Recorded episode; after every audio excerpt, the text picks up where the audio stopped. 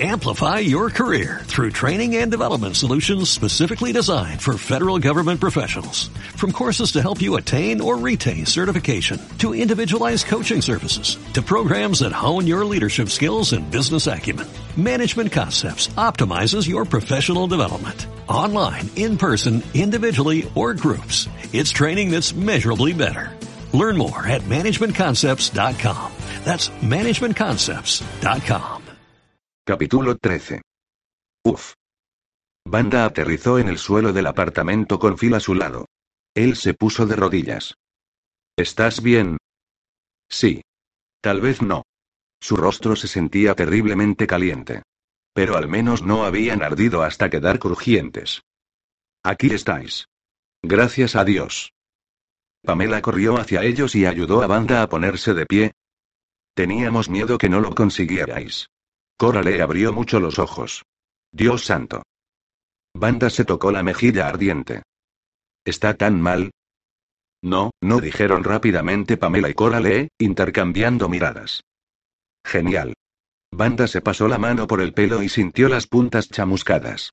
Por una vez, se alegró de no poder verse en un espejo. Sin embargo, era embarazoso que Phil la viera de esta manera. Afortunadamente, no la estaba mirando. Había ido corriendo hacia el gran ventanal, donde estaba abriendo las persianas de aluminio. Banda se reunió con él allí y vio la humareda que salía del club a dos manzanas de distancia. Su club. Las sirenas sonaron a lo lejos.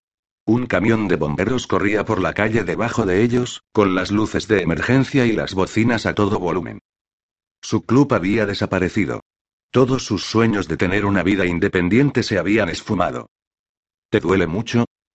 Le preguntó suavemente Phil. Sí. Tenía la garganta cerrada. Tu piel se curará durante el sueño mortal. Tenía la visión borrosa a causa de las lágrimas. Pero no mi corazón.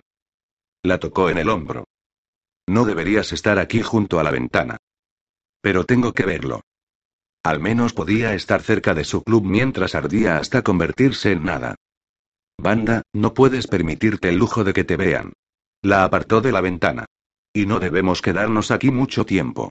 Si se dan cuenta que no te moriste en la explosión, vendrán a por buscarte. Pero por ahora es probable que piensen que estás muerta. ¿Quién es? Echó una última mirada a la columna de humo antes que Phil bajara las persianas. Apostaría por Corky. Cora le puso una botella grande de chocolate a calentar en el microondas. Yo pienso que ha sido Max el megamiembro. Pamela puso tres tazas con sus platos sobre el mostrador de la cocina. Pero podría ser cualquiera de los centenares de personas que has llegado a cabrear a lo largo de los años. No he cabreado a cientos. Banda hizo memoria para asegurarse que era verdad. Os lo explicaré, comenzó Phil. Tenemos información del prisionero que Angus capturó ayer por la noche. Oh, vale. Cora le llenó las tres tazas de chocolate y le pasó una a Banda. Darky nos contó algo. Austin y ella lo llevaron a Romatech. Banda se sentó en el sofá y tomó un sorbo de la sangre caliente mezclada con chocolate. Sus amigas se sentaron frente a ella en los dos sillones. Phil se paseaba por la habitación. El prisionero nos dijo que dispone de una lista negra con el nombre de los vampiros que tomaron parte en lo que los malcontents llaman la masacre de la DVN. Quiere vengar la muerte de su amigo Hedrek Hanou. Banda hizo una mueca de dolor. Sus amigos Ian y Tony habían matado a Hedrek Hanou. Dejó la taza con el plato sobre la mesita de café. ¿Están Tony e Ian en esa lista? Están los primeros, admitió Phil. Pero mientras permanezcan ocultos en su luna de miel, deberían estar a salvo. Cora le tomó otro sorbo de chocolate. ¿Quién más está en esa lista negra? Jack, Thornton, Dougal, Phineas. Phil miró a Banda. Tú. Ella tragó saliva. Casimir me quiere muerta. ¿Por qué? No le hice daño a nadie en la DVN. Ni siquiera entré. Eso es cierto, insistió Pamela. Banda solo estaba allí para dar apoyo moral. Al parecer, Casimir sabe de los intentos de Hedrek de matar a Banda en el pasado, dijo Phil. Está intentando terminar el trabajo, quizá para honrar la memoria de su amigo. Banda se retorció las manos. Casimir tenía miles de seguidores. Miles de vampiros que estaban deseosos de cumplir su voluntad. El pánico burbujeó en su interior, creciendo y amenazando con desbordarse por completo. Había sido cazada antes. Hedek y sus lobos la habían perseguido durante más de un año. Había sido terrible, pero al menos solo habían sido media docena. Ahora podrían ser miles y no había un lugar al que correr. Ningún lugar donde esconderse. Phil le tocó el hombro y ella saltó. Está bien. Él le frotó el hombro. Pensarán que has muerto en la explosión. Te esconderemos. No puedo esconderme durante siglos. Banda se levantó de un salto y se paseó por la habitación. Dios mío. Pamela se puso en pie y rebuscó el teléfono móvil en el bolsillo del pantalón. Esto es horrible, simplemente horrible. ¿Vas a pedir ayuda? Preguntó Coralie. Voy a ver si la princesa Joana todavía está levantada en Londres. Pamela marcó un número. Siento un poco de nostalgia por la vieja y alegre Inglaterra. Banda se dirigió hacia ella. Estás huyendo de mí. Sin ánimo de ofender, querida, pero no eres la persona más segura con la que estar ahora mismo, ¿oh, Joana? ¿Cómo estás? ¿Te importaría mucho si fuera a visitarte? Yo también quiero ir. Coralie se levantó. Siempre he tenido un anhelo por ver Inglaterra. ¿Has oído eso, Joana? Preguntó Pamela. Sí, seremos dos o, estoy de acuerdo. Van a ser unas vacaciones encantadoras. No puedo creer que me estéis abandonando. Gritó Banda. Un momento, por favor. Pamela apretó el teléfono contra el pecho. Banda, sabes que te quiero, pero simplemente no hay razón para que nos quedemos. Seremos un estorbo. En realidad, eso es cierto, dijo Phil. Para mí será más fácil proteger a una que a tres. Y tú no quieres que tus amigas estén en peligro. Banda lo fulminó con la mirada. Maldito fuera, tenía razón. Ella no quería que Pamela o Coralie corrieran peligro. Pero este dolor. Había esperado un poco más de la lealtad de sus amigas. El club también ha desaparecido, añadió Corale. Ahora no nos necesitas. El corazón de Banda se contrajo en el pecho. Sí, el club había desaparecido, pero Corale lo había dicho como si no fuera más importante que la pérdida de un plato roto. ¿No se daban cuenta que era su vida? Era su gran hazaña. Era su libertad, su independencia, su valor, su seguridad. Y lo había perdido. Adelante, entonces, iros. ¿Quién os necesita? Pamela hizo una mueca. Me temo que no somos tan valientes como tú. El labio inferior de Coralie se estremeció. Siempre quise ser valiente, pero tengo mucho miedo. Banda se dio la vuelta para que no vieran las lágrimas en sus ojos. Había perdido el club. Estaba perdiendo a sus amigas. Phil susurró Pamela. Prométeme que te ocuparás de ella. Lo haré. Te doy mi palabra. Que Dios te acompañe, Banda dijo Pamela. Banda miró hacia atrás justo a tiempo para ver tanto a Coralie como a Pamela, inclinándose hacia el teléfono para concentrarse en la voz de Joana. Después desaparecieron. Se derrumbó en el sofá. Su club había desaparecido. Sus amigas se habían ido. La pesadilla había comenzado de nuevo. La pesadilla en la que había perdido a todos los que amaba y donde los chicos malos le daban caza hasta matarla. Un ruido estrepitoso le llamó la atención. Phil había cogido todas las tazas y los platos de la cocina. La golpeó una súbita comprensión. No estaba sola. Phil estaba con ella. Él había jurado que la protegería. Su corazón se expandió con ternura y calidez. Entonces fue consciente de otra cosa y el pecho se le comprimió. Carl también la había protegido, y le había costado la vida. No podía hacerle esto a Phil. Con una punzada de dolor que retumbó por todo su cuerpo, supo a ciencia cierta que lo amaba.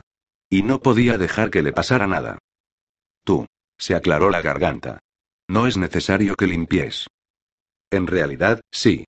Cargó los platos aclarados en el lavavajillas. No podemos dejar ninguna señal de que hemos estado aquí. Y tenemos que irnos pronto. Si se deciden a verificar tu muerte, vendrán aquí en primer lugar. Ella necesitaba un lugar donde esconderse. Pero, ¿dónde? Había pasado la mayor parte de su tiempo en Estados Unidos, segura confinada en un arena en Nueva York. No podía ocultarse en Londres con sus amigas del harén sin ponerlas en riesgo. No podía ocultarse en Texas con Maggie sin ponerla en peligro a ella y su familia. ¿No crees que la casa sea segura? No. Phil caminó hacia ella. Los Malcontents la conocen. Tiene un buen sistema de seguridad, pero eso no les impedirá invadirla. ¿Romatech? Todas las fábricas de Romatech están en peligro. Phil recuperó un teléfono móvil del bolsillo. Howard tiene una cabaña en las montañas Andirondack. He estado allí un par de veces para cazar. Llamaré y saltará el contestador. A continuación, te concentrarás en la voz del mensaje grabado de Howard y nos teletransportarás allí, ¿de acuerdo? No. Phil hizo una pausa a medio presionar un número. ¿Qué? Banda se puso de pie. No voy a ir contigo. Phil entrecerró los ojos. No te voy a dar ninguna opción. Ella levantó la barbilla. Yo soy la que hace la teletransportación. Puedo ir donde me plazca. Por mi cuenta. Él dio un paso hacia ella. ¿A dónde irás? Ella se encogió de hombros. Yo conozco los Cárpatos muy bien. ¿Tienes la intención de esconderte en las cuevas? Suena cómodo. En cuanto estoy en mi sueño mortal, el suelo de tierra no es diferente a un cómodo colchón. Él se acercó más. ¿Y quién te guardará durante el día? Nadie. Apretó el látigo alrededor de su cintura. Sobreviví así antes. Puedo hacerlo de nuevo. Su mandíbula se desplazó cuando apretó los dientes. Estabas sola antes. Ahora no lo estás. Me quedé sola porque Carlos murió protegiéndome. No voy a dejar que eso te pase a ti. Eso no sucederá. Soy una mierda mucho más difícil que Carl. Ni siquiera lo conociste. Sé lo suficiente. Y no te permitiré pasar por esto sola. No tienes elección. Buscó en su memoria psíquica la localización de una cueva en los Cárpatos. Él la agarró por los hombros. No lo hagas. Podría ser de día allí. Maldita sea. Podría estar en lo cierto. Teletransportarse hacia el este era algo muy arriesgado. No va a haber luz diurna en una cueva. ¿Cuánto tiempo ha pasado desde que estuviste allí por última vez? ¿Más de 50 años? La cueva podría haber cambiado. Podrías terminar teletransportándote en la roca sólida. Ella tragó saliva. Te teletransportarás hacia la cabaña y me llevarás contigo. Marcó el número. Fin de la discusión. ¿Siempre eres tan prepotente? Cuando se trata de tu seguridad, sí. La abrazó fuertemente y levantó el teléfono hasta su oreja. Hazlo. Se concentró en el mensaje grabado y en pocos segundos se materializaron en una habitación a oscuras. Phil la soltó y se guardó el teléfono en el bolsillo. Ella vislumbró las paredes de troncos marrones y las piedras grises de una gran chimenea. La luz de la luna se filtraba a través de las ventanas y se reflejaba en globos oculares. Abrió la boca y se dio la vuelta buscando a Phil. Él se movía a través de la cocina hacia la puerta trasera. Phil. Estoy aquí. Encendió las luces. Ella se dio la vuelta hacia los globos oculares. La cabeza de un ciervo estaba montada en la pared. Una cabeza de alce gigante colgaba sobre la chimenea. Y una especie de cerdo salvaje con colmillos se cernía sobre la estantería. Hay animales muertos en las paredes. Esto es una cabaña de caza. Ella se estremeció. Me están mirando. Y diciendo tú eres la siguiente. Me sorprende que no tengas una piel de oso como alfombra en el suelo. Él hizo una mueca. No creo que a Howard le gustara. Y no están mirando. Esos ojos son de cristal. Abrió la nevera y miró dentro. Adivino que los matasteis Howard y tú. Sip.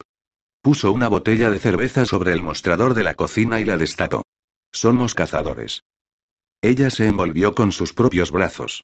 También había sido una cazadora, una vez.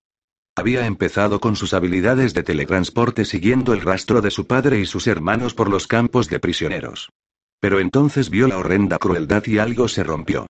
En lugar de rastrear sus seres queridos, cazó a los que odiaba. Los guardias de los campos, nazis. Los vampiros tenían que alimentarse todas las noches, así que, ¿por qué no hacerlo y librar al mundo de esos monstruos al mismo tiempo? Pero Hedrek Hanou descubrió su plan y ella se había convertido en la cazada. Se sentó en el brazo de un sofá de cuero marrón. Estoy un poco sensible por haber sido cazada. Aquí estás a salvo. Phil tomó un trago. Solo Howard, Connor y yo conocemos este lugar. Eso es bueno. Miró a su alrededor. En el respaldo del sofá había una manta tejida a mano con un diseño nativo americano. El sofá estaba frente a la chimenea, con una mesa de café marcada e impresa con los círculos de los vasos. Un sillón viejo y una lámpara de pie descansaban cerca de la biblioteca. Una escalera conducía al desván. Pudo ver varias camas allí arriba, todas cubiertas con colchas de colores. Phil todavía estaba en la cocina, bebiendo su cerveza. El calor de la explosión lo había dejado sediento. Cerca de allí, había una mesa de comedor de madera y varias sillas puestas sobre una alfombra trenzada. Ella respiró hondo y trató de convencerse a sí misma que allí estaba a salvo. ¿Hay sangre sintética en la nevera? No. ¿Tienes hambre? Ahora no, pero por lo general tomo un aperitivo antes del amanecer. Y cuando despierte, estaré hambrienta. Arreglaré una entrega cuando informe a Connor. Quiero asegurarme que Phineas regresó a Romatech sin problemas. Ella se preguntó si Phil tendría problemas por haber huido con ella en lugar de regresar a Romatech. ¿Dónde voy a dormir? ¿Hay un sótano? Sí, pero tiene ventanas. Abrió una puerta debajo de la escalera. Cuando viene Connor, duerme aquí dentro. Ah. Muy bien. Phil sonrió y regresó a la cocina. Cogió una linterna de un armario. Voy a comprobar el perímetro. Siéntete como en tu casa. Salió por la puerta trasera. Con un gemido, ella miró a los ciervos muertos. La vida apesta, ¿eh? Revisó el cerrojo de la puerta principal. Un malcontent podía teletransportarse dentro y matarla, pero al menos la puerta cerrada podría detener cualquier intento de venganza por parte de la familia del alce o del ciervo. El armario de debajo de la escalera era sorprendentemente espacioso.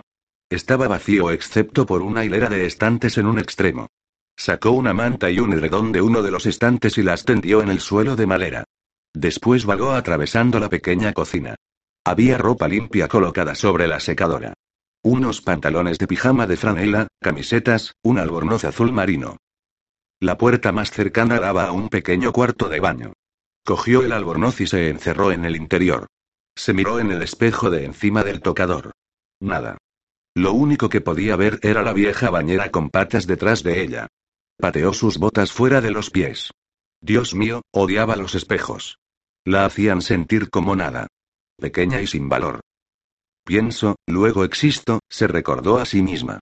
Tenía sentimientos, esperanzas y sueños, igual que una persona viva. Pero sus sueños acababan de ser aplastados. Se le empañaron los ojos de lágrimas. Desató el látigo y se deslizó fuera del catsuit. Mientras la bañera se llenaba de agua caliente, lavó su ropa interior y el sujetador en el lavabo. Lo colgó para que se secara en el toallero. Se acomodó en la profunda bañera, dejando que el agua caliente se filtrara en sus fríos huesos. Cerró los ojos con la esperanza de relajarse, pero su mente se llenó con imágenes de humo y fuego. Había amado ese club. Lo había diseñado, amueblado, decorado. Había hecho las audiciones para los bailarines y había contratado los camareros. Había sido su refugio contra el cruel mundo. Un lugar donde ella lo controlaba todo y donde todo el mundo hacía lo que ella mandaba. Era un santuario donde nunca tuvo que sentirse pequeña y donde nunca tuvo que soportar de nuevo el dolor de su pasado. Las lágrimas le rodaban por las mejillas. ¿Qué iba a hacer ahora? ¿Pasar el resto de la eternidad escondiéndose, temblando de miedo, sin nada que hacer salvo revivir los horrores de su pasado? Se lavó el pelo chamuscado, después se agachó bajo el agua para enjuagarse. Su rostro estaba quemado. Era su culpa. No debería haber esperado tanto tiempo para teletransportarse ella y a Phil lejos del peligro. Pero no había creído toda su historia sobre la bomba.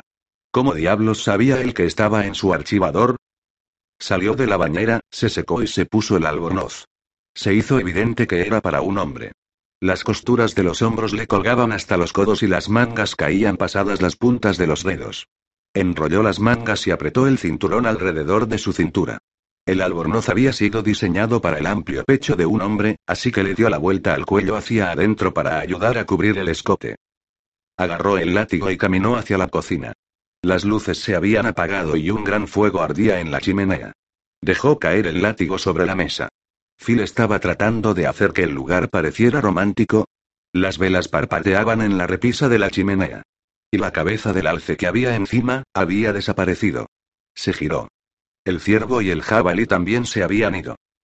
Se abrió una puerta y vio a Phil en el rellano de la escalera que conducía al sótano. Apagó la luz y después entró en la habitación principal. Sonrió y sus ojos azules brillaban mientras la miraba. A ella se le debilitaron las rodillas, pero lo encubrió sentándose de repente en el sofá. Se pasó una mano por el mojado pelo corto. ¿Qué ha pasado con las cabezas de los animales? Las he llevado al sótano. Me imaginé que no te importaría. No. Acurrucó los pies debajo de ella en el sofá y se ajustó el albornoz para asegurarse que la cubría. Él se acercó sin dejar de mirarla y sin dejar de sonreír. Revisé el perímetro. Estamos en peligro por dos mapaches de aspecto vicioso que viven en una carretilla. Desplazó la mirada hasta la mesita de café. Gracias a Dios que tienes tu látigo. Ella sabía que él estaba tratando de aligerar el ambiente, pero las lágrimas que había derramado en la bañera solo habían sido la punta de lo que se sentía como un gigantesco iceberg en su pecho. Giró la cabeza para que él no viera las lágrimas en sus ojos. Llamé a Connor para hacerla saber que estamos aquí. Se sintió aliviado cuando supo que estás a salvo.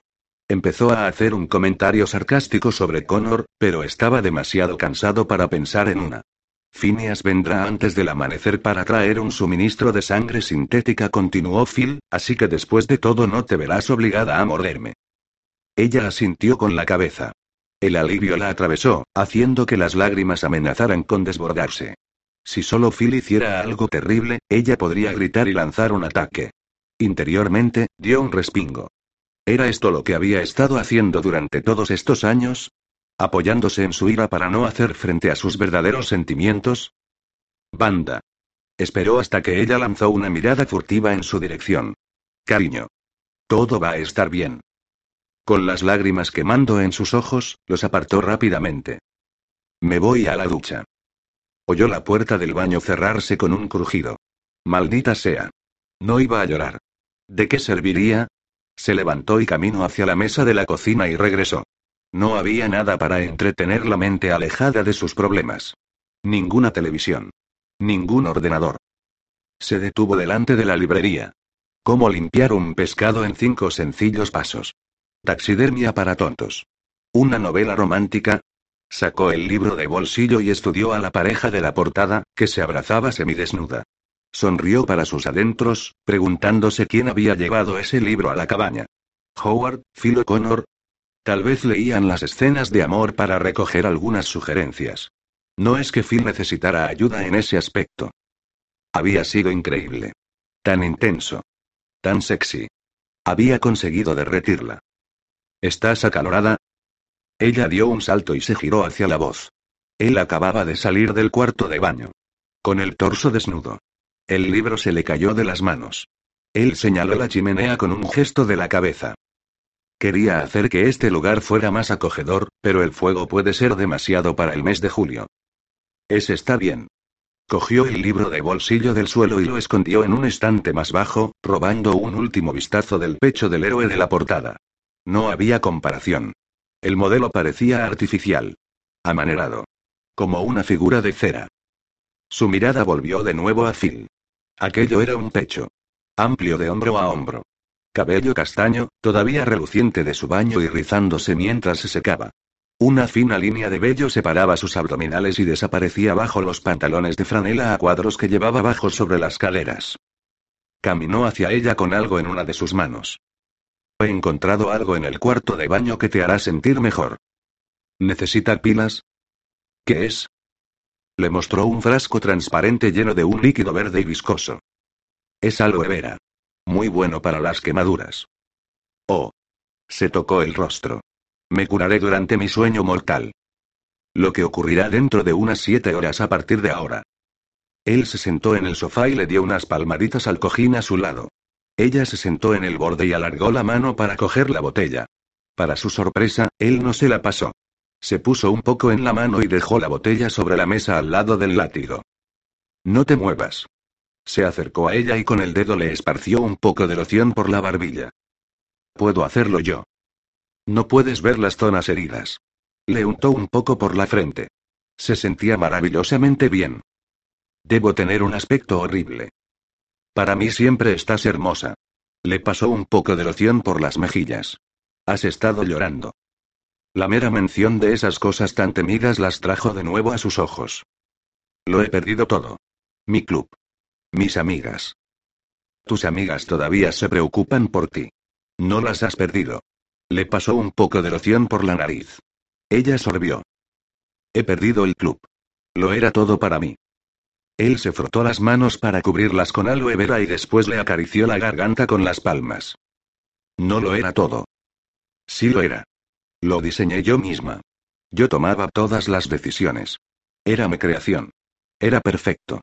Las manos de Phil también eran perfectas. Te daba una sensación de plenitud. Sí. Exactamente. Estaba tan contenta que él la entendiera. Yo allí era feliz. Me sentía segura y protegida. Él se recostó en los cojines del sofá. Solo eran ladrillos y mortero. Madera y cemento. Nada más. Ella se puso rígida. Él no entendía nada en absoluto. ¿Escuchaste todo lo que acabo de decir? Sí. Te daba una sensación de plenitud. Te sentías segura y feliz. Y esos sentimientos estaban todos unidos a tu club. Sí. Una lágrima cayó por la mejilla. Banda, el club no sostenía esos sentimientos. Eso lo haces tú en tu corazón. Le limpió la lágrima. Nada, ni un malcontent, ni una explosión o un fuego puede robarte esos sentimientos. El iceberg que le oprimía el pecho se derritió y más lágrimas corrieron por su rostro. ¿Sabes lo que veo cuando te miro? Una mujer loca y no muerta, con el pelo morado y una mala actitud. Él sonrió y le pasó los dedos por el pelo húmedo. Veo a una mujer joven y bella que es inteligente y valiente y que puede lograr cualquier cosa que se proponga hacer. ¿Crees que puedo ser feliz? Sé que puedes. Se escaparon más lágrimas. Phil, dices las cosas más bonitas. Le besó las lágrimas. En realidad soy más un hombre de acción. Podía imaginar qué acciones tenía en mente. Phil, si algo te sucede, eso me matará. Voy a estar bien. Le besó la frente. Confía en mí. Es por eso que rehusé tu ayuda, ya sabes. No porque sea una ingrata o terca. Es que yo yo. La besó en la punta de la nariz. ¿Sientes algo de cariño por mí? Sí. Notó que su rostro se incendiaba de nuevo. Solo un poco. Bien. Agarró la manta india del respaldo del sofá y la extendió en el suelo delante de la chimenea. Yo también siento un poco de cariño por ti. La mirada de ella se desvió hacia la protuberancia que había en sus pantalones de franela. Y sin embargo, lo muestras de una manera evidente. Él sonrió. Ven aquí. Quiero besarte en alguna parte que no tenga sabor a aloe vera. Sus ojos azules brillaban con el calor. Y estoy seguro de poder encontrar ese lugar. Ella sabía que lo conseguiría. Rodeó la mesita de café y se puso delante de él. Phil le rozó la mejilla. Banda, te amo. Su corazón se agrietó de par en par. Phil. Lanzó los brazos alrededor de su cuello, ¿qué haría yo sin ti? Ella se estaba enamorando. No había querido, pero él estaba resultando ser demasiado irresistible. Y dulce. Y sexy. ¿Harás el amor conmigo? ¿Ahora? Pensé que nunca me lo preguntarías. Inclinó la cabeza hacia ella. Capítulo 14. Banda se inclinó hacia Phil mientras la besaba. Fue un beso lánguido, sin prisas. No había duda que tenía la intención de hacer el amor con ella lenta y delicadamente. Pero el ritmo con que acariciaba la lengua de ella con la suya, la forma en que la piel de él se sentía bajo las manos vagabundas de ella, y el varonil aroma terrenal llenando sus sentidos, hicieron que se le derritieran los huesos, que su corazón se acelerara y que el deseo creciera en espiral fuera de control. Hundió los dedos en su espalda y se arqueó hacia él. Presionó las caderas contra su ingle, frotando la dura longitud. El doloroso vacío entre sus piernas creció, caliente y exigente. Al diablo con hacer el amor sin prisa. Eso podrían hacerlo la segunda vez. O la tercera. Ella rompió el beso. Vamos a hacerlo. Tanteó hasta encontrar el nudo del cinturón del albornoz. Cariño, me encanta el entusiasmo, pero primero tenemos que hablar. Tienes que estar bromeando. Tiró de su ropa y la dejó caer al suelo. Él contuvo el aliento. Buen Dios, eres hermosa. Gracias. Se dio cuenta que su entrepierna crecía. Basta de hablar. Agarró la pretina de sus pantalones del pijama para tirar de ella. Él le cogió las muñecas para detenerla. Realmente tenemos que hablar. ¿Por qué? Tiró de las manos para soltarse y lo miró, ¿me estás rechazando? No. Te amo. Quiero pasar mi vida a tu lado. El corazón se le hinchó, ¿de verdad? Sí, de verdad. Entonces, ¿cuál es el problema? No puedo quedar embarazada. No tengo ninguna enfermedad. Tu hermoso cuerpo no se verá perjudicado de ninguna manera. Agarró el látigo de la mesita de café. A menos que, por supuesto, me cabres. Él se echó a reír. Ella resopló. Se suponía que iba a asustarte con lo de la sumisión. ¿El látigo mi esclavo de amor personal que escoges? Los ojos azules brillaron. No tienes que recurrir a las amenazas. Soy voluntario con mucho gusto. Ella arrojó el látigo sobre la mesa. Entonces dame un beso. Hazme gritar. Es una orden. Él cambió el peso de pie. Tengo algo que decirte antes. Banda gruñó, frustrada.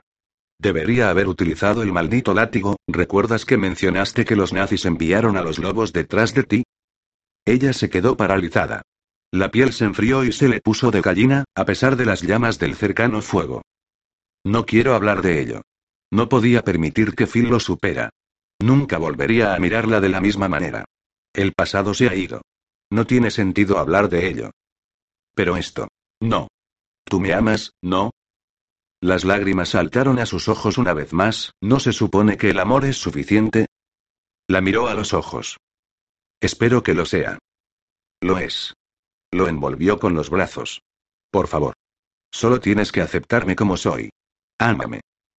Te amo. Más que a nada. Bien. Tiró de sus pantalones para bajarlos. Entonces date prisa. Tenemos toda la noche. No me apures. Pero ya estaba preparado. Muy preparado. Te quiero. Ella alargó la mano para tocarlo.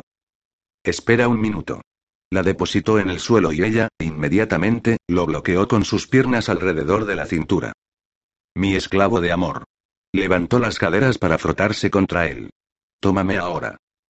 Le empujó las caderas hacia abajo. Ahora no. Sí, ahora. ¿Qué parte del término esclavo de amor no entiendes? Él se rió entre dientes. Yo fui el primero en declarar mi amor. Por lo tanto, tengo el primer turno. ¿Estamos tomando turnos? Sí. Y yo tengo el primero. Ella reprimió una sonrisa. Para ser un esclavo de amor, era muy dominante. Pero incluso esa pequeña lucha por el poder la encendía. ¿Piensas que eres quien manda aquí? Sé que lo soy.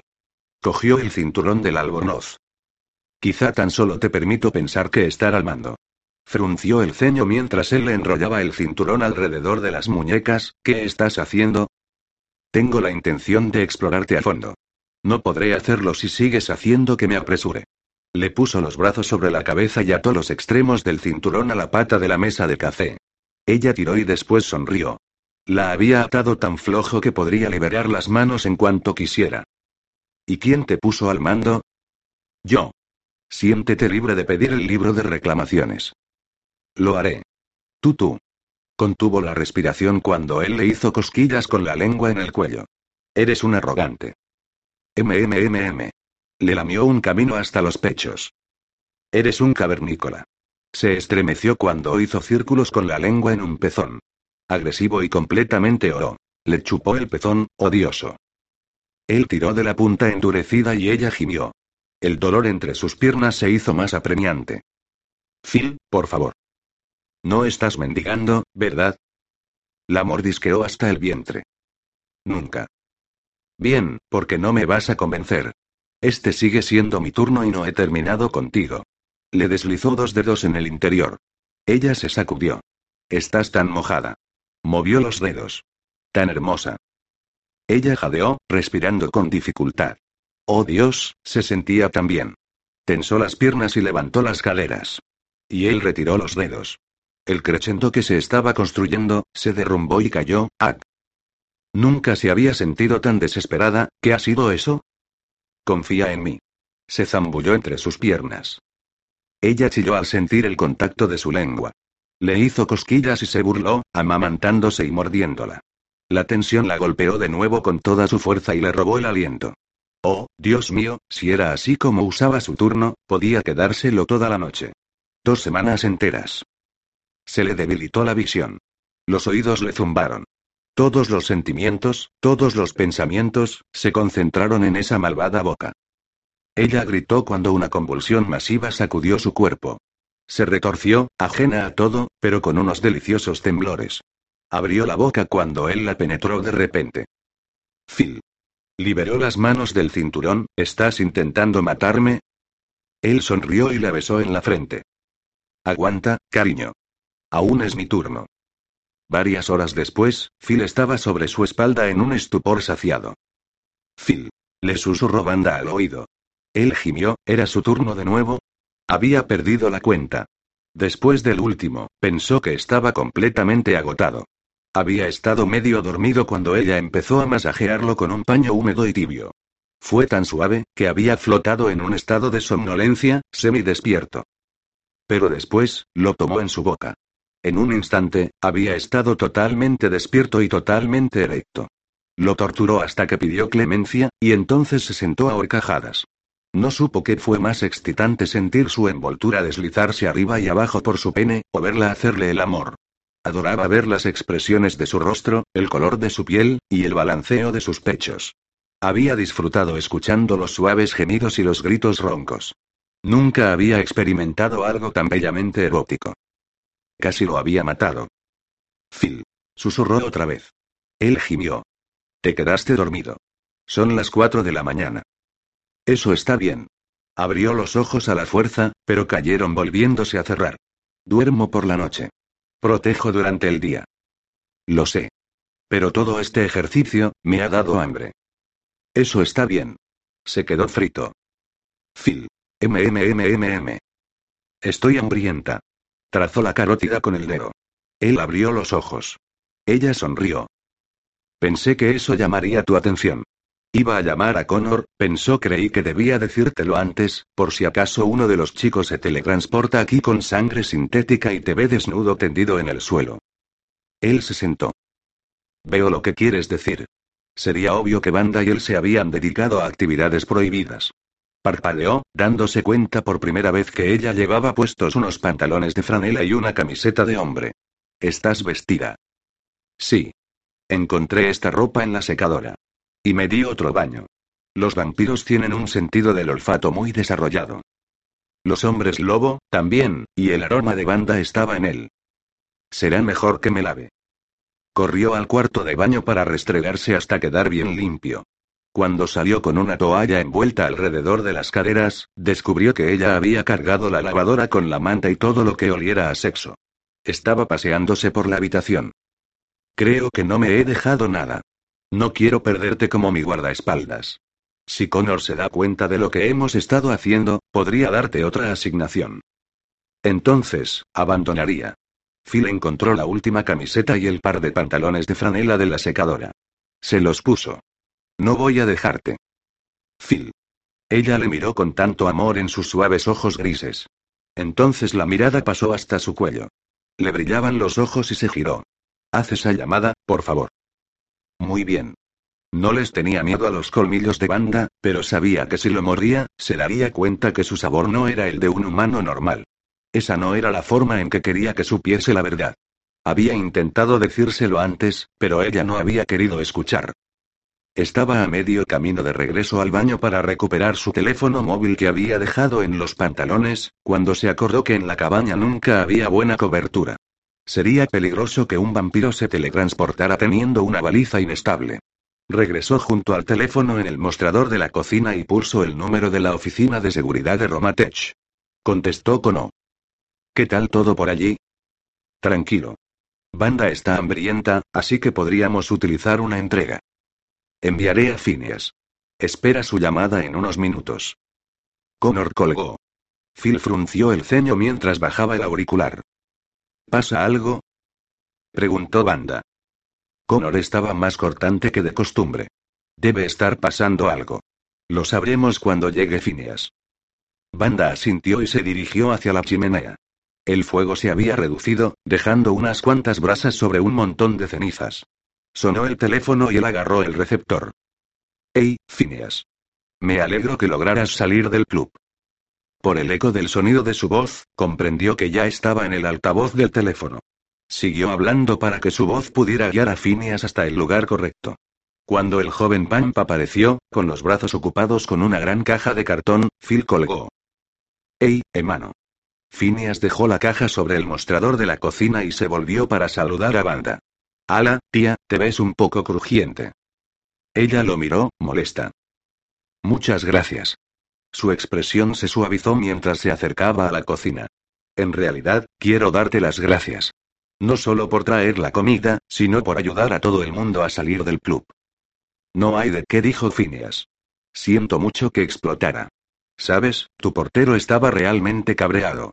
Insistió en teletransportarse conmigo a Romatech para ofrecerse voluntario para luchar contra los Malcontents. Angus se alegró de contratarlo. ¿Angus está en Romatech ahora? Preguntó Phil. Oh, sí. Phineas sacó un estuche de plástico de la caja y lo puso delante de Phil. Estas son algunas de las armas que Connor quiere que lleves.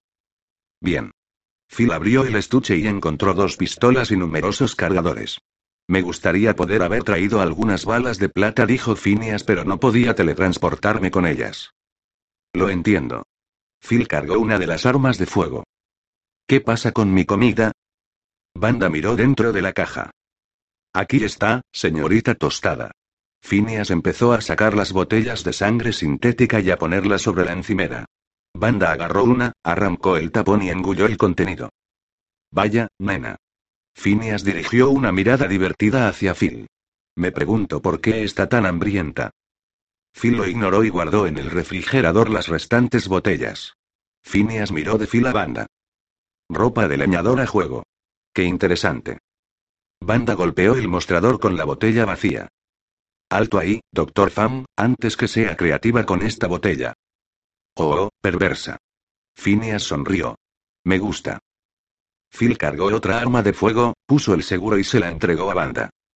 ¿Alguna vez has utilizado alguna de estas? No. Lo miró con cautela y después dirigió una mirada irónica hacia Phineas. Pero sé dónde apuntar para practicar. Oh, perversa y malvada. Phineas le guiñó un ojo. ¿Vas a tomártelo en serio? Se quejó Phil. Le ofreció de nuevo el arma a Banda. Necesitas esto. Lo cogió de mala gana. Prefiero mi látigo. Phineas bufó. Apuesto a que sí, he de arrancarte los colmillos. Gruñó Phil. Está bien, está bien. Phineas alzó las manos en un gesto de rendición. El doctor Amor solo quiere tener un poco de diversión, eso es todo. Las cosas están tan lúgubres en Romatech.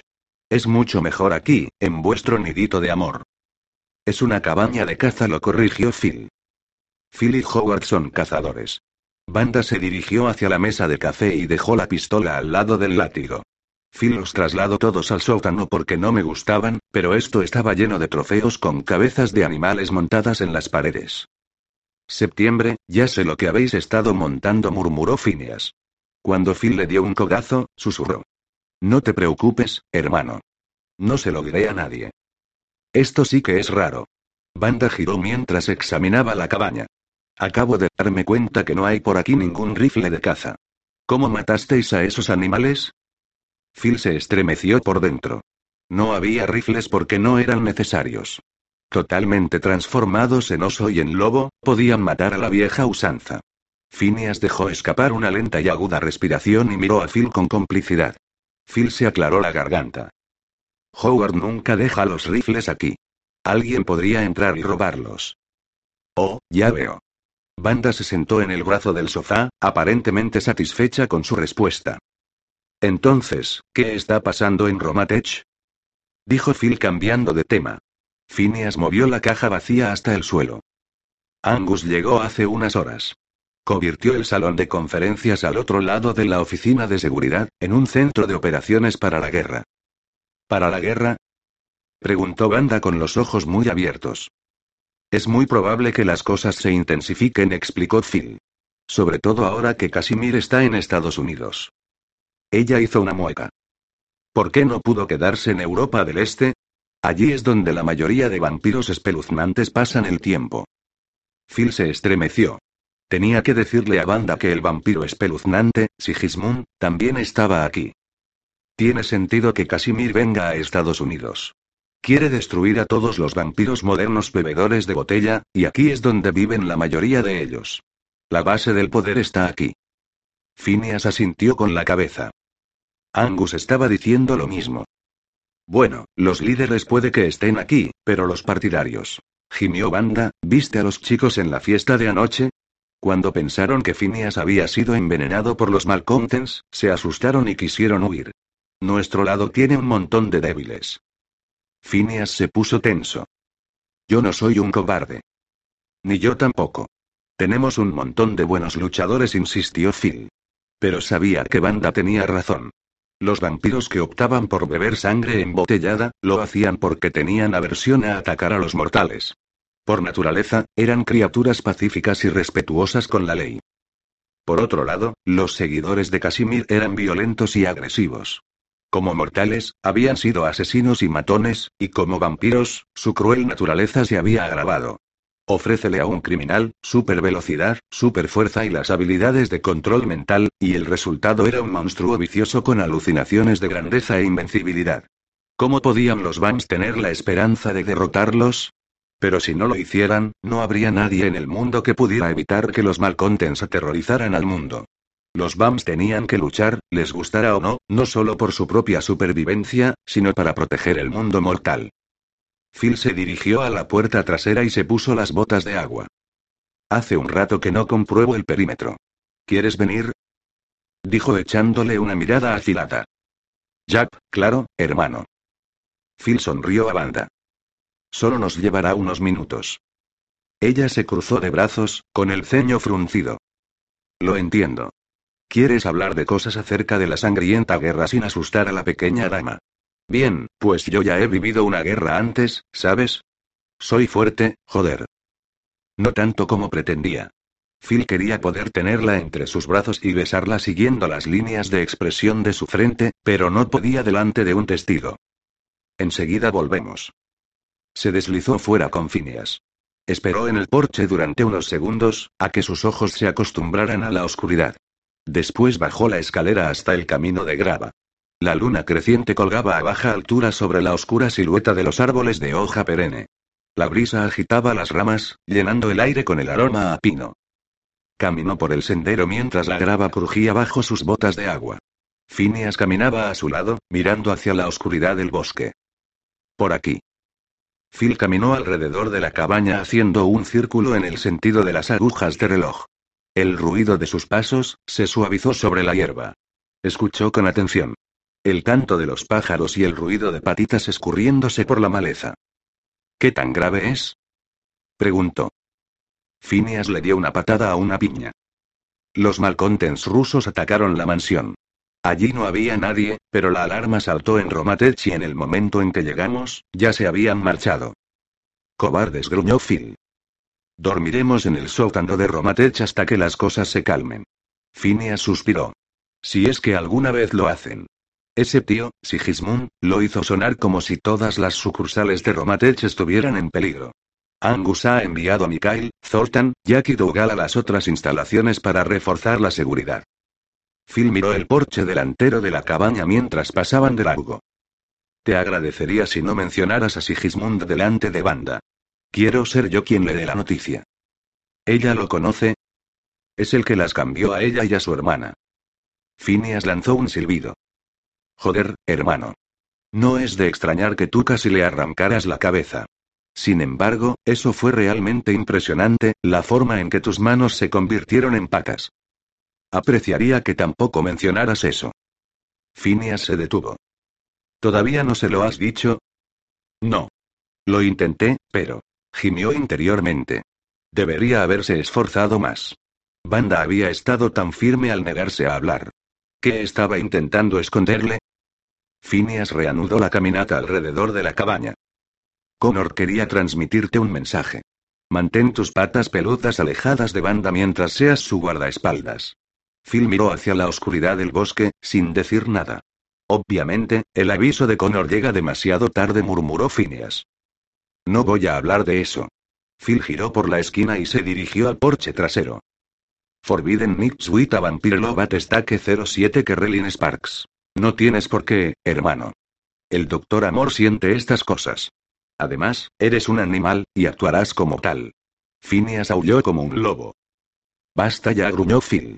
Esto no tiene nada que ver con mi naturaleza animal. Amo a Banda, y creo que ella me ama a mí. Colega, ella ni siquiera te conoce. No hasta que le digas la verdad. Phil se estremeció por dentro. Vale, ya has conseguido tu punto.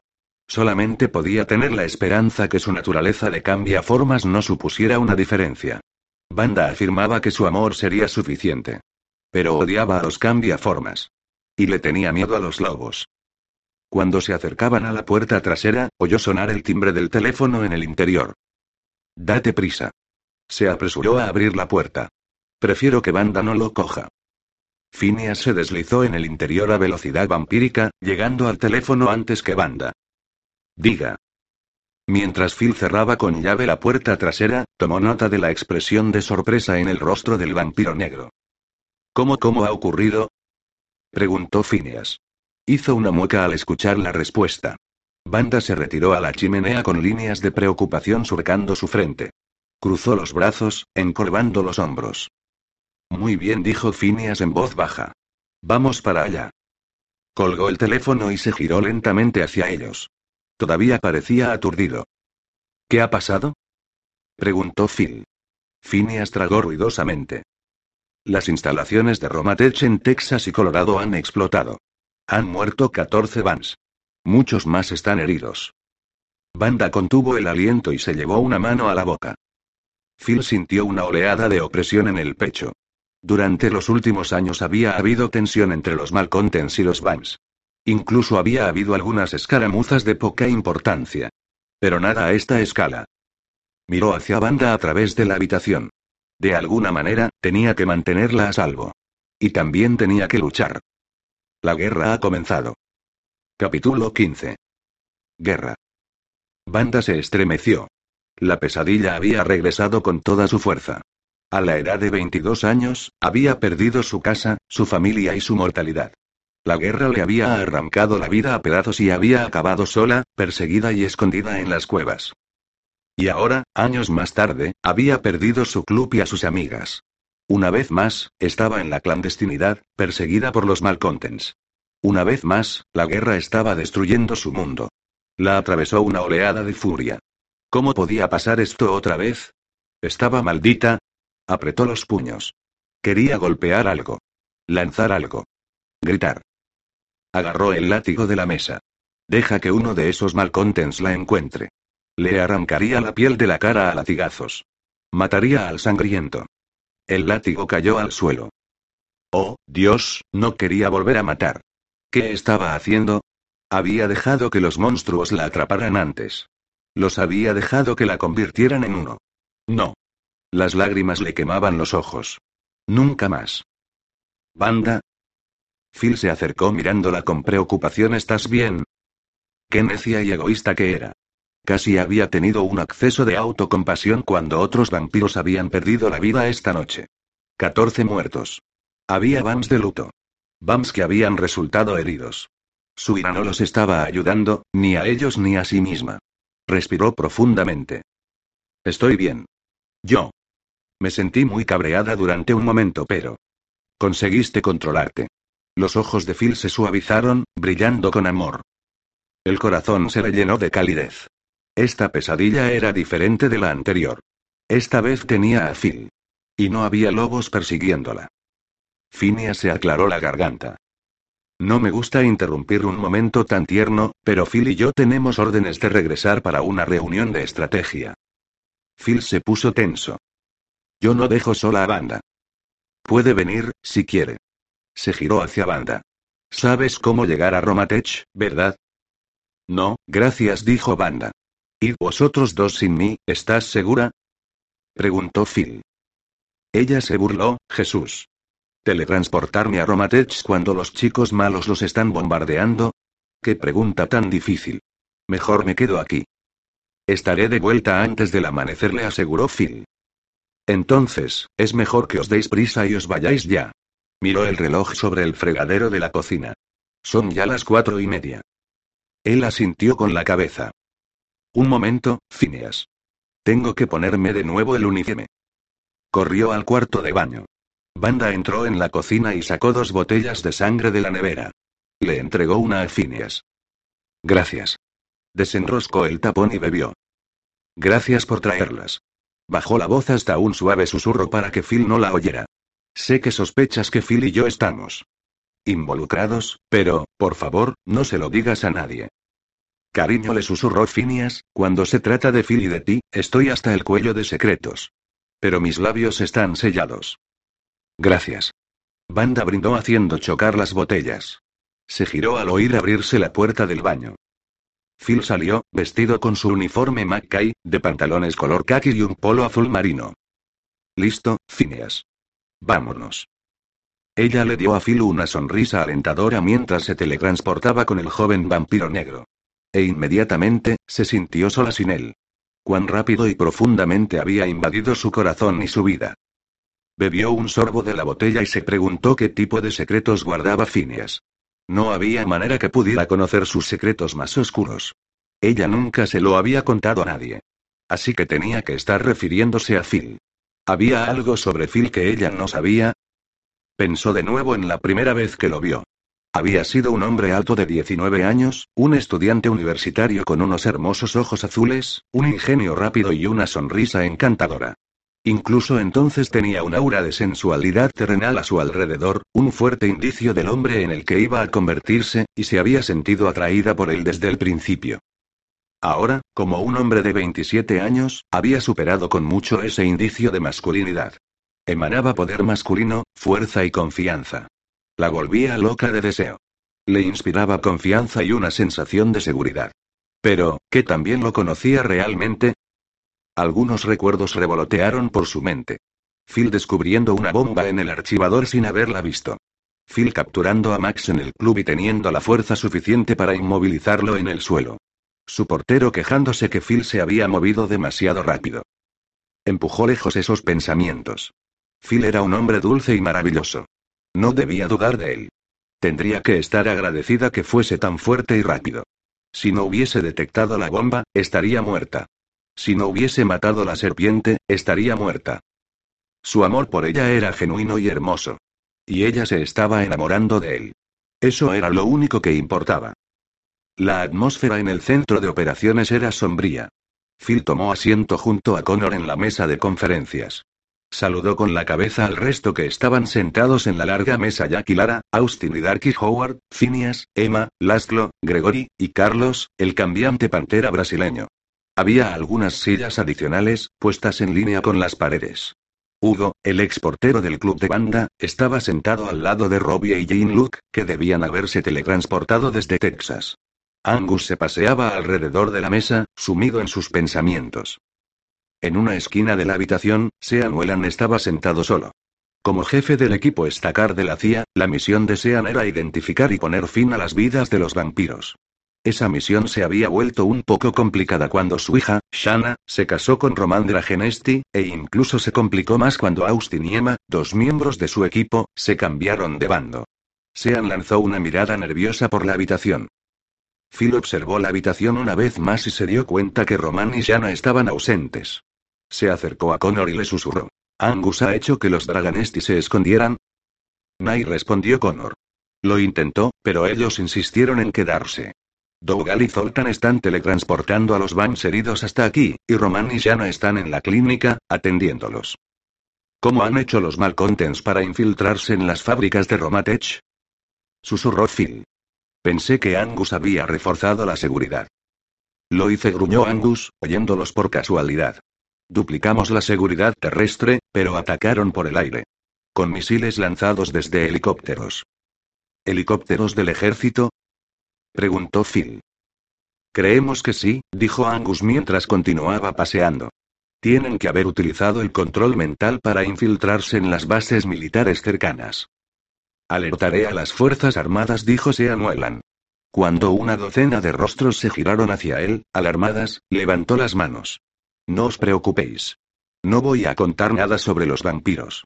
Solo diré que anda suelto un grupo radical de terroristas psíquicos que utilizan el control mental para infiltrarse en las bases. Voy a recomendar un bloqueo, que no se permitan visitas después de la puesta del sol. Que disparen a cualquier extraño a la vista. Tal vez, eso ayudará. Gracias, Wellan. Angus se paseó a lo largo de la mesa. Vamos a empezar, entonces. Como todos sabéis, dos de las fábricas de Romatech han sido destruidas esta noche. Una de nuestras principales prioridades es que se reanude la producción tan pronto como sea posible en Texas y Colorado. Gregory está trabajando en ello. Gregory asintió con la cabeza. Ya estamos mirando algunas propiedades en alquiler. Todavía tenemos a todos los empleados mortales que trabajan durante el día, así que esperamos estar produciendo de nuevo en dos semanas. Bien. La otra prioridad es mantener seguros los otros tres Romatech. Para ello, hemos solicitado la ayuda del padre de Shanna.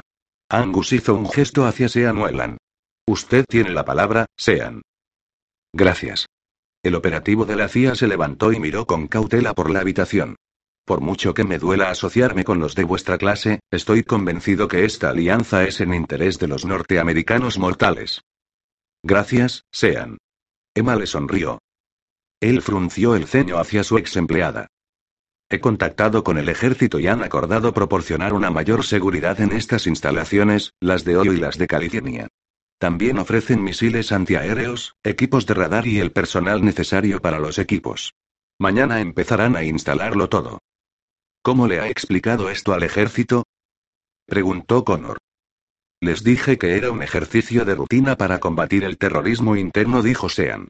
Lo que en mi opinión, es cierto. Esos malditos vampiros son la peor amenaza terrorista que nuestro país ha enfrentado jamás. Si hay algo más que pueda hacer para limpiar la faz del planeta de muertos vivientes, solo hacedmelo saber. Un incómodo silencio invadió la sala. Bien, estamos muy agradecidos por su ayuda, Sean. Angus agitó la mano. Ahora, tal vez le gustaría visitar a sus nietos. Están con Radinka en la guardería, al otro lado del pasillo. Sean le dirigió una mirada irónica. Prefiero quedarme aquí y escuchar cuáles son sus planes. Un destello de molestia brilló en los ojos de Angus antes de señalar una silla. Por supuesto. Tome asiento. Angus volvió a su paseo. Román está ocupado cuidando de los heridos, por lo que no puede informarnos de su proyecto más reciente, el descubrimiento de la fórmula de la sombra nocturna. Laszlo, ¿sabes si ha hecho algún progreso?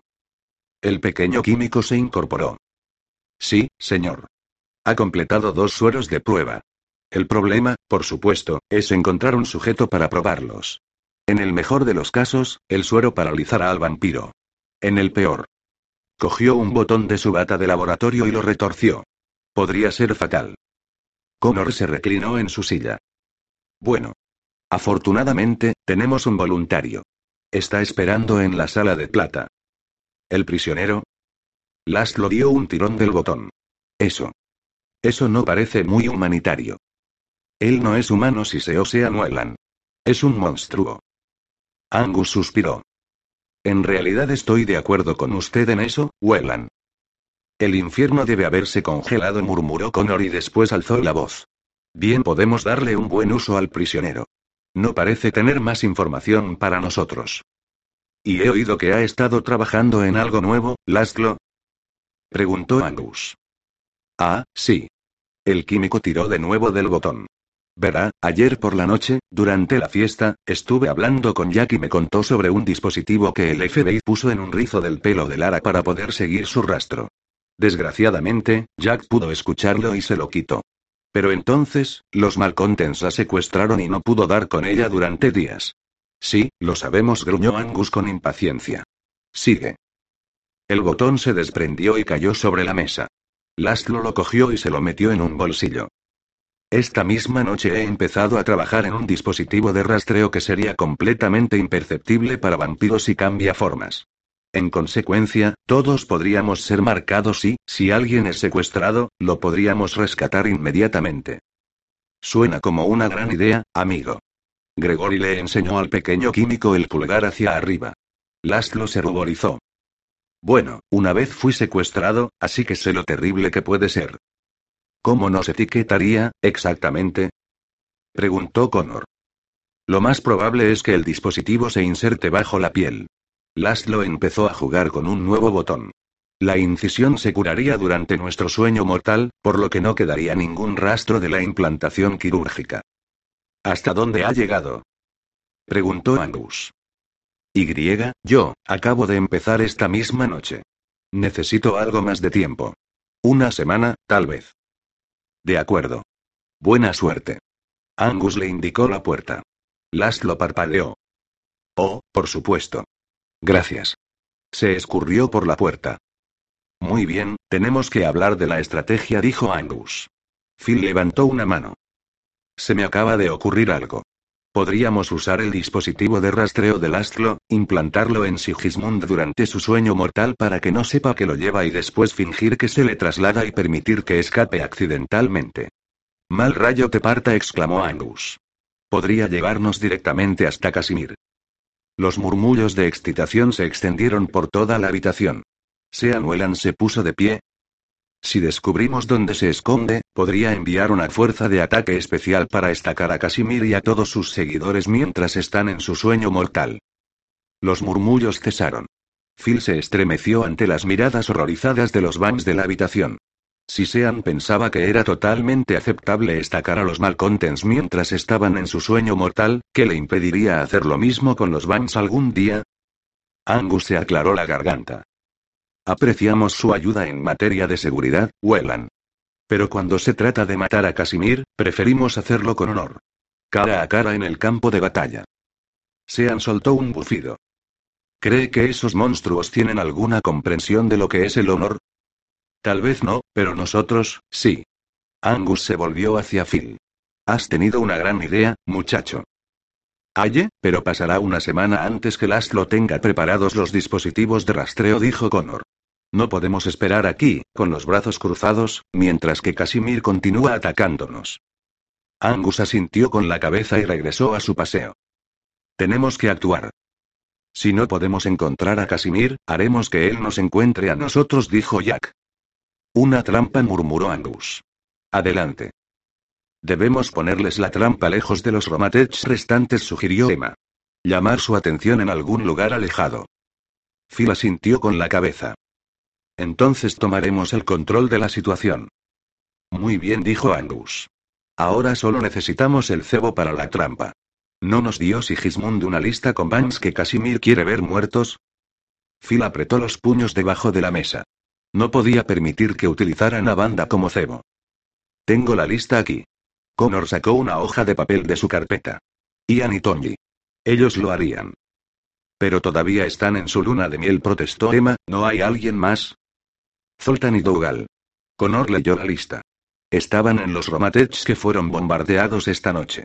Tienen algunas quemaduras y rasguños, pero se recuperarán durante su sueño mortal. Bien, dijo Angus. Entonces tenemos dos. Yo estoy en la lista. Jack levantó la mano. Yo lo haré. Su novia, Lara, hizo una mueca. Entonces será mejor que yo también vaya. Los chicos necesitaréis un guardia diurno. En realidad, Jack, tenemos otra misión para ti, dijo Angus. Quiero que Roman y su familia se escondan mañana por la noche. Normalmente, Connor y Howard van con ellos, pero creo que tiene más sentido que vayáis tú y Lara. Jack se puso tenso. Pero me perderé toda la acción. Soy el mejor espadachín que tienes. Sin ánimo de ofender, Jean-Luc. El vampiro francés onduló la mano, quitándole importancia. Los dos sois la elección perfecta, explicó Connor. Tú los puedes proteger durante la noche, y Lara durante el día. Y así llegaréis vivos hasta vuestra boda. Lara parecía aliviada, pero ya rechinó los dientes. Connor le dirigió una mirada comprensiva. Sé cómo te sientes, muchacho. He estado ahí. Sin embargo, mantener a salvo a Román es muy importante. Si tiene éxito fabricando sombra nocturna, podría ser nuestra mejor arma en la lucha contra los malcontents. Jack dejó escapar un suspiro de resignación. Está bien. Lo haremos. Lara le cogió la mano y la apretó. ¿Quién más está en la lista? preguntó Angus. Yo.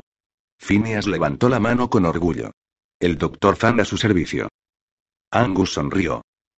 Muy bien, muchacho. Yo también iré, anunció Robbie. Necesitáis a alguien que os respalde, alguien que Casimir no se espere. Como un arma secreta. Angus asintió con la cabeza. Buena idea. Mirad, muchachos, dijo Gregory hablando alto. No soy un guerrero, pero sé de marketing y publicidad. Los chicos de la lista negra pueden estar sentados una semana en la cima de una colina, pero si Casimir no lo sabe, nunca aparecerá. Tienes que organizar y promover esta operación sin que se vea que ha sido organizada y promovida. Angus se cruzó de brazos. ¿Qué sugieres tú? Un escenario creíble. Gregory se frotó la barbilla mientras lo consideraba. Zoltan y Dougal esta noche escaparon por poco de la muerte, por lo que sería lógico que fueran a celebrarlo. Irían a un club vamp. El más popular es el de banda, pero fue destruido esta noche. ¿Está bien ella? Sí, está bien, contestó Phil en voz baja. Bien. Gregory le dedicó una sonrisa y después se puso serio nuevamente. Cuando se trata de clubs vamp, he estado en la mayoría. Necesitamos un lugar oscuro y sórdido, perfecto para una emboscada. Chasqueó los dedos, ya lo tengo. El Vampire Blues de Nueva Orleans. Me gusta, dijo Angus. El maestro de la que la de allí es un buen amigo. Nos ayudará. Gregory se tocó la barbilla, todavía pensando. Necesitaremos publicidad. Quizá Corky Courant. Sugirió Emma. Chismorea sobre los famosos en su programa. Sí, pero seamos sinceros, dijo Gregory. Dougal y Phineas no son celebridades. A Corky no le importará lo que hagan. Phil sintió una pesadez en el pecho. Había una manera segura de conseguir la participación involuntaria de Corky. Echó un vistazo a Connor, y el escocés le estaba mirando, como disculpándose. Connor se aclaró la garganta. Había un nombre más en la lista. Casimir quiere muerta de banda Barkowski. Y Corky la odia con pasión. A Phil se le apretó el corazón en el pecho. Maldita sea. No veía ninguna forma de salir de esta. Gregory hizo una mueca. Ha de haber otra manera. Banda perdió su club esta noche. Ya ha sufrido bastante. Pero es una chica luchadora, ¿no? Preguntó Angus. Puede ser que quiera venganza. Tiene un problema con la ira, admitió Gregory. Pero hemos estado tratando de ayudarla a superarlo. Su ira puede ser justo lo que necesitamos, dijo Connor. La llevamos al club, alguien le dice a Corky que va a estar allí, y dejamos que Banda lance uno de sus conocidos ataques. Corky lo muestra en su programa, y cuando Casimir se da cuenta que Banda aún está viva, se apresura a ir al club con la esperanza de matarla. Y ahí es cuando nosotros lo matamos a él. Gregoria sintió con la cabeza. Podría funcionar. Pero tenemos que proteger a Banda. Yo iré con ella, dijo Phil lentamente. ¿Puedes convencerla para que lo haga? Preguntó Connor. Phil suspiró, ¿tenía alguna otra opción? Amplify your career through training and development solutions specifically designed for federal government professionals. From courses to help you attain or retain certification, to individualized coaching services, to programs that hone your leadership skills and business acumen, Management Concepts optimizes your professional development. Online, in person, individually, or groups. It's training that's measurably better. Learn more at managementconcepts.com. That's managementconcepts.com.